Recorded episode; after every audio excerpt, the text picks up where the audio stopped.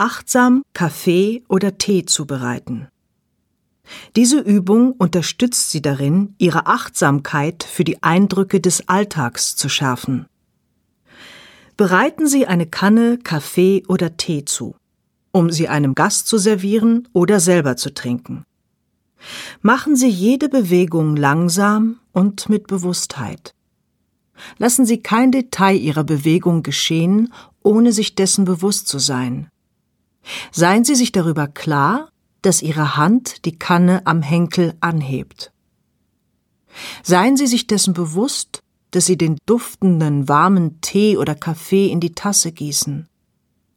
Verfolgen Sie aufmerksam jeden einzelnen Schritt. Atmen Sie sanft und tiefer als gewöhnlich. Wenn Ihre Gedanken abschweifen, konzentrieren Sie sich auf Ihren Atem.